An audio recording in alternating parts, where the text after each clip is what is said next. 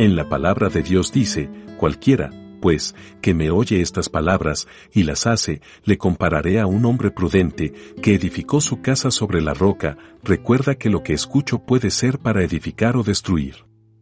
No olvides seguirnos en nuestras redes sociales como Iglesia Querit y acompañarnos en nuestros en vivos todos los domingos a las 9 de la mañana. Dios te bendiga hoy y siempre. Dios bendiga a cada uno de mis hermanos y amigos que nos escucha una vez más en esta mañana. Estamos dándole la gloria y la honra a nuestro Señor Jesucristo, el cual nos da un consejo maravilloso hoy. En tercera de Juan, verso 2, dice, Amado, yo deseo que tú seas prosperado en todas las cosas y que tengas salud, así como prospera tu alma.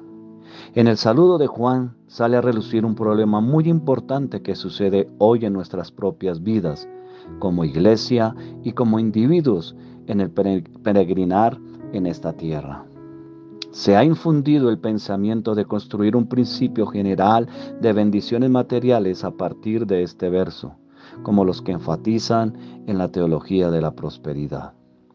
Pero según el verso, Juan hace aquí una analogía entre la condición de nuestra salud y la condición de nuestra alma. Muchos cristianos estaríamos gravemente enfermos si nuestra salud física estuviera instantáneamente en el mismo estado que nuestra salud espiritual.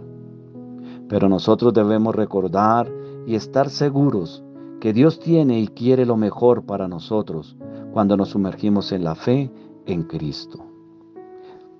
La salud física y la prosperidad material son parte de ese bien que Él tiene para su iglesia como cuerpo y para nosotros como individuos.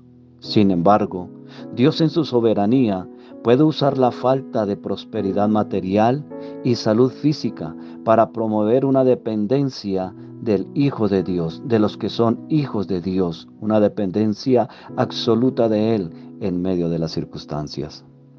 Pero hay algunos que viven en su pobreza y la enfermedad simplemente porque no andan en la verdad de Dios. Y hay otros que quieren estas promesas de Dios como una forma de satisfacer un deseo carnal de comodidad, confort y puro lujo.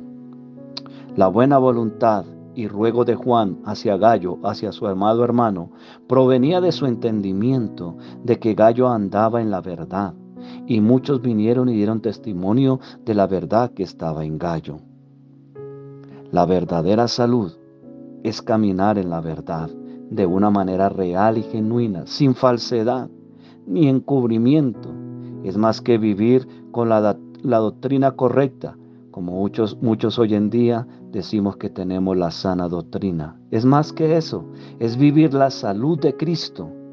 ¿Y qué es la salud de Cristo? Pues Él es su carácter en nosotros. Y cuando su carácter está en nosotros, hay salud, hay verdad y hay prosperidad.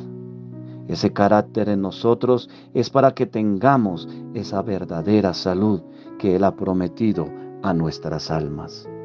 Por eso, querido amado hermano y amigo, en esta mañana, la invitación es que la salud verdadera que hay para nosotros es la de nuestra alma. Y asimismo seamos, como dijo eh, Juan a su amado hermano Gallo, que seamos prosperados en todas las cosas y que tengamos salud, así como como prospera nuestra alma. El carácter de nosotros debe ser el carácter de Cristo para que haya esa virtud divina del cielo para nosotros.